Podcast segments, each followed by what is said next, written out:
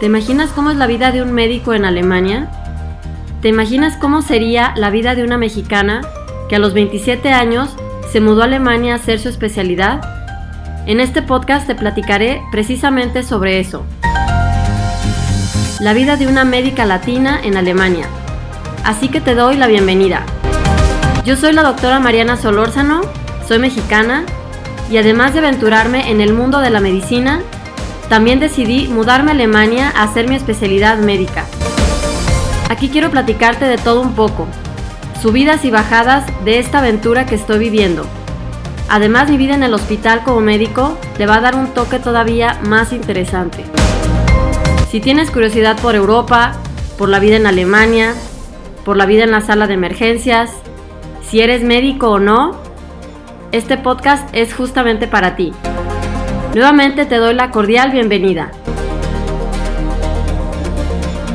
Comenzamos.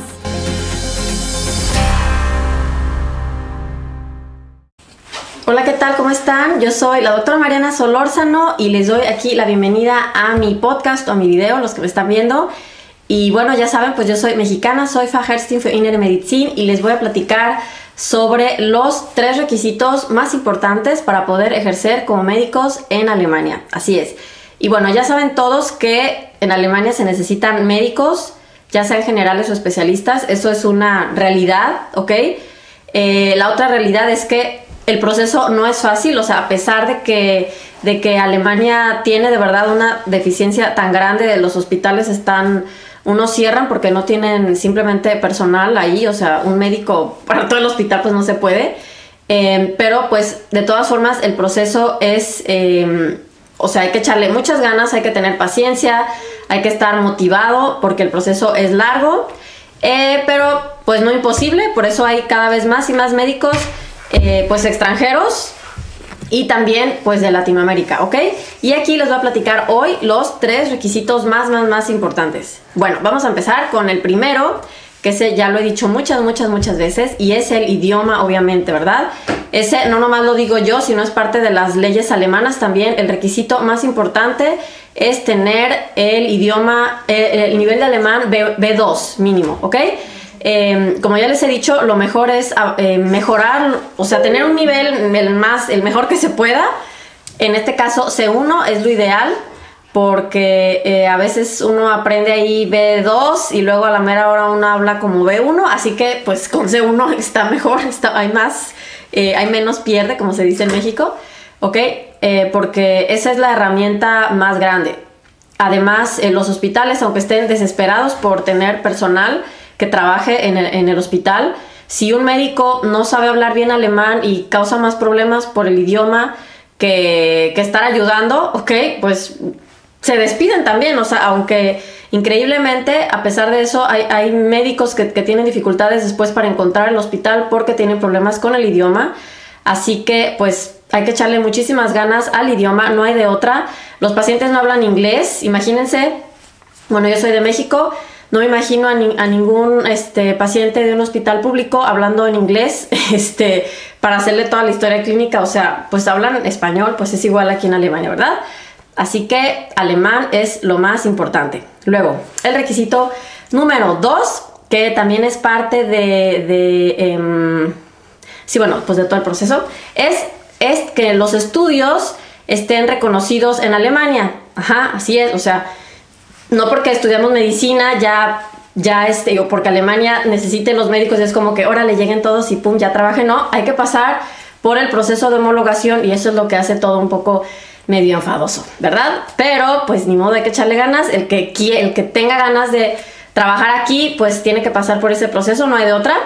Y lo primero, bueno, en ese proceso de homologación es, ¿para, qué se hace esto? Bueno, eso se hace porque como todos los que no estudiamos en la Unión Europea, los alemanes quieren comprobar que sabemos lo mismo de medicina que los alemanes, ¿ok? Y para eso, eh, pues tienen, que como reconocer nuestro título como médicos, primero como médicos generales, ¿ok? Y entonces para eso hay que hacer dos exámenes y el primero se llama Fachsprachprüfung, que es un examen de alemán médico, o sea, es más bien sobre eh, no es tanto sobre conocimientos médicos, aunque bueno, de repente en unos lugares sí preguntan más, pero eh, es sobre, es más bien sobre alemán médico, ¿ok? Bueno, y después el segundo examen es sobre la, eh, conocimientos médicos en alemán, ahora sí, ¿ok? Entonces, después de haber aprobado esos exámenes, ya por fin se obtiene el permiso para poder trabajar como médico. Es más, con, con el primer examen, eh, después de haber aprobado la Fachsprachprüfung, ya se puede trabajar con Berufserlaubnis y este, pues ya se puede tener ingresos, es lo bueno. ¿Ok? Entonces, eh, no hay de otra, hay que pasar por el proceso de homologación, no puede nomás uno llegar y decir, pum, ya llegué, no importa que uno sea especialista o médico general, hay que pasar por ese proceso y primero hay que eh, pasar por el, o sea, se tiene que, homologar, como quien dice, el título de médico general y ya después van a ver otra vez el este cama con detalles, eh, todo lo que se hizo en la especialidad y ya ellos van a decidir entonces qué cosas, que van a reconocer, cuántos años o yo qué sé, de la especialidad, ¿ok? Pero pues no se puede saltar uno ese paso, ¿muy bien?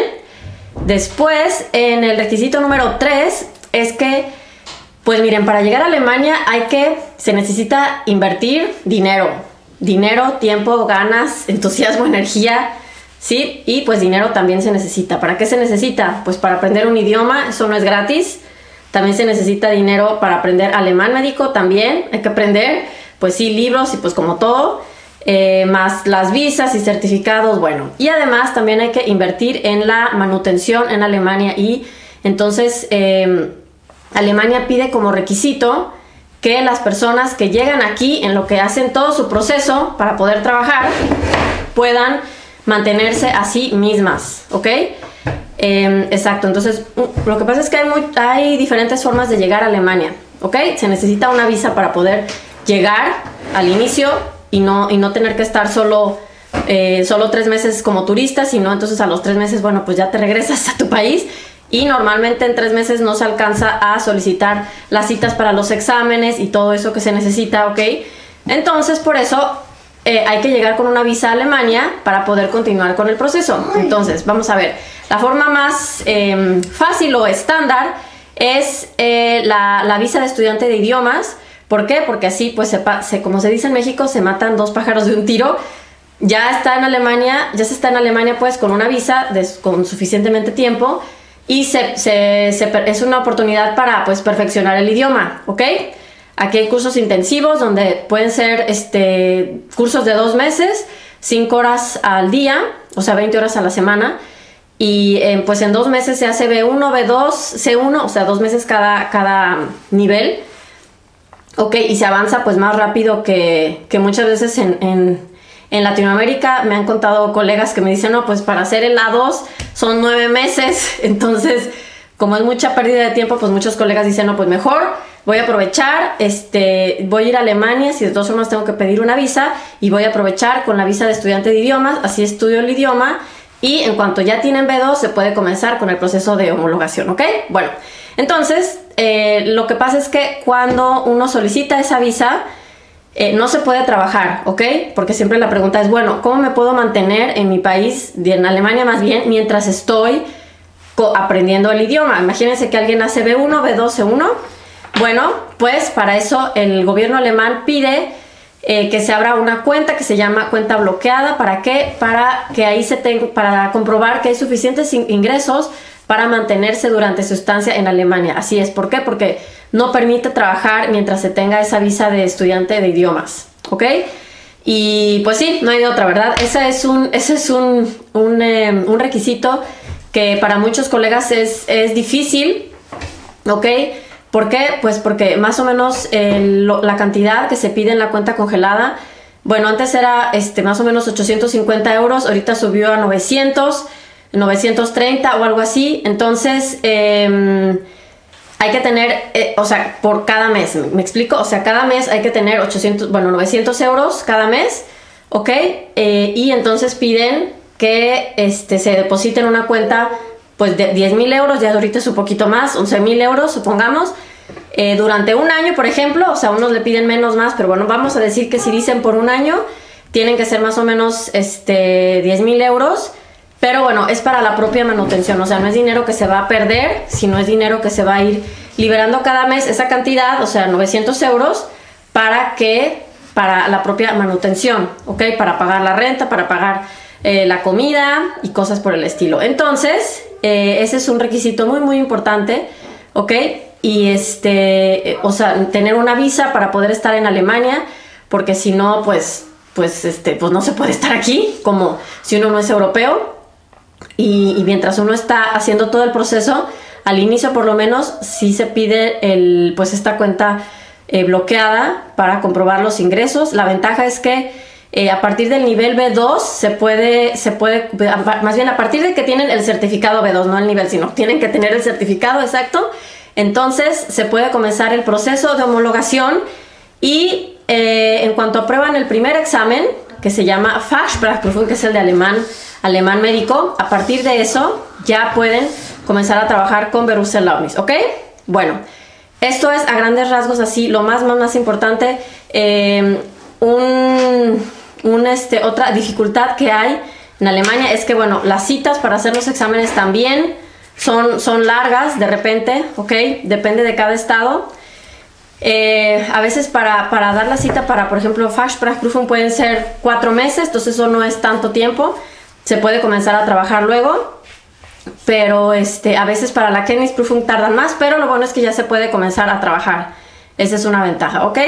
Y bueno, entonces, eh, recuerden, recuerden que para todos los médicos que quieren ayuda en su proceso, que quieren tener a alguien que los acompañe desde el inicio hasta que obtienen su aprobación, pues para eso creamos el programa que se llama Médicos Latinos en Alemania, así es, y es un programa, les digo, es un acompañamiento de dos años y es con el objetivo de ayudarlos con todos estos trámites tan enfadosos para que ustedes se concentren en el idioma, ok, que eso es lo que nadie puede hacer por ustedes. Y bueno, hacerles un poco, un poco más fácil todo este proceso, que de por sí es, es largo. Y bueno, todos los que quieran saber sobre el programa, pues por aquí tiene que estar el link en la descripción o si no entren a mi página o me preguntan como quieran, si no lo encuentran, escríbanme a, a este, a la, en mi página que está, que se llama curso de ahí pueden decirme, Mariana, cuéntame del, del programa les paso el link para que se inscriban al webinario y ahí pueden ver con detalles de qué se trata, ¿ok? Eh, después, em, si algún médico ya está en Alemania y ya, por ejemplo, ya tiene B2 o B1 o ya va a hacer su Fachsprachprüfung y no encuentra hospital para trabajar con Berufsalonis, que eso suele pasar, muchos solamente quieren médicos que ya tengan aprobación. Bueno, también me dicen con mucho gusto y les eh, también los puedo ayudar con eso, ¿ok? ¿Y qué más? Pues los que quieran aprender alemán médico, que eso es lo que más me gusta hacer ya saben, pues tengo mis cursos online de alemán para médicos y bueno, estoy súper feliz de saber que a pesar de todas estas dificultades que les cuento, requisitos y que cuentan no sé qué y tal cosa, bueno, muchos médicos están eh, ya en Alemania, ya muchos han aprobado la Fachsprachprüfung con ayuda de mi curso también. Y eso me da pues todavía más felicidad saber que estoy ayudando en algo. Y eh, bueno, pues también si quieren saber más sobre mis cursos online que pueden comenzar ya desde cualquier lugar del, del mundo, este, también entren a mi página curso y ahí pues van a ver en la sección de cursos, ahí están todos los detalles. Y si no, pues escríbanme y les respondo todas sus preguntas, ¿ok? Así que bueno, lo que quiero decirles a todos es que la verdad absoluta es que Alemania necesita médicos, eso sí es verdad.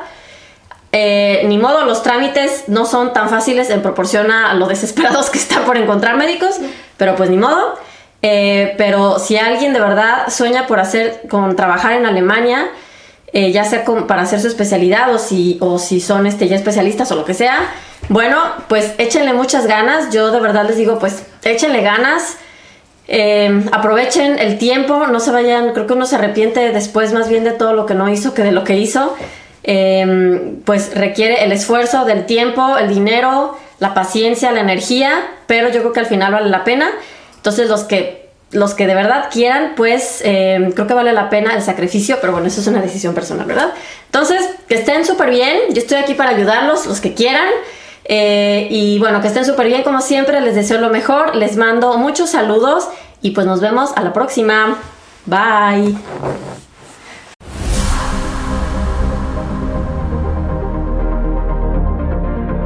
Muchísimas gracias por haberme acompañado en este podcast. Si quieres conocer más sobre los requisitos y trámites para ejercer en Alemania, entra a mi nueva página cursodealemanparamédicos.com. Ahí también encontrarás todos los detalles sobre mis cursos online de alemán para médicos. También sígueme en Instagram, Facebook y YouTube como Alemán con Mariana Solórzano. Además entra a mi grupo de Facebook llamado Médicos Latinos Aprendiendo Alemán Médico. Te deseo lo mejor de lo mejor y que estés súper bien. Hasta el próximo episodio.